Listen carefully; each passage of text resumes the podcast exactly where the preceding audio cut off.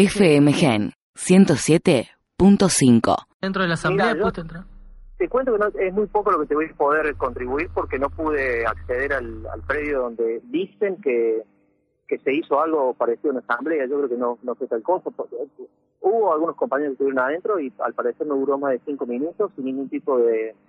de sin considerar los requisitos para una asamblea como es acreditarse, hacer la ficha, votar en urna. Parece que fue una cosa a mano alzada que estaba hasta mi abuelita que ya se murió pobre, pero parece que le hicieron votar lo mismo. La, o sea, en, en principio creo que eh, va a ser fácilmente demostrable de que, que Sí. lo que sucedió ahí fue algo muy diferente a una asamblea universitaria ujú, y más para y más para para bueno tratar de, de aprobar una reforma política tan decisiva para la universidad que la va a modificar en las próximas décadas, ¿no? bien, ¿cómo va a Entonces modificar? vamos a ver cómo sigue, porque Sí. queda- imagínate, además hubo hubo violencia de parte de la policía, de parte de algunos decanos, de algunos estudiantes, todo eso está registrado, filmado, es un desastre, creo que es una de las de las manchas más negras en la historia de la universidad. ¿Cómo Eso por que parte pasó. de decanos también?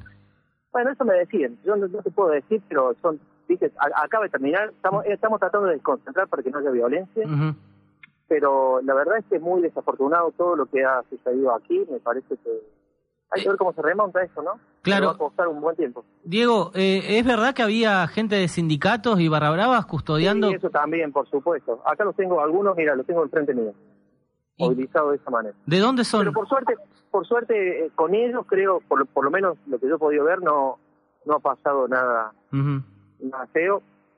Pero bueno, un papelón, una especie de blooper, de blooper, eh, pero que nada, hecho nada más ni nada menos que por la universidad, ¿no? Claro. No es cualquier entidad, no es cualquier institución, por las máximas autoridades. En sí- El- el- sé, sé que el, sé que el rector no, no, no pudo llegar, el vicerrector tampoco. Ujú. Hubiera tenido que perseguirla yo porque soy el decano más antiguo, pero tampoco pude llegar, además no hubiera querido formar parte, digamos, de esta nunca. ¿Y quién presidió la asamblea entonces? ¿Quién decidió? ¿Quién presidió? ¿Quién decidió? Me dijeron que la doctora Lucy, que es decana de odontología. ¿Y por qué no te dejaron entrar a vos? ¿Por qué no, No, pudiste no, no. entrar? Yo no pude entrar porque esto era una bataola. Eh, a los que pudieron entrar entraron por una por un camino de emergencia que hay por detrás y yo vine por la entrada a la que fue convocada la asamblea y por ahí no pude entrar porque había un bloqueo por parte de los estudiantes.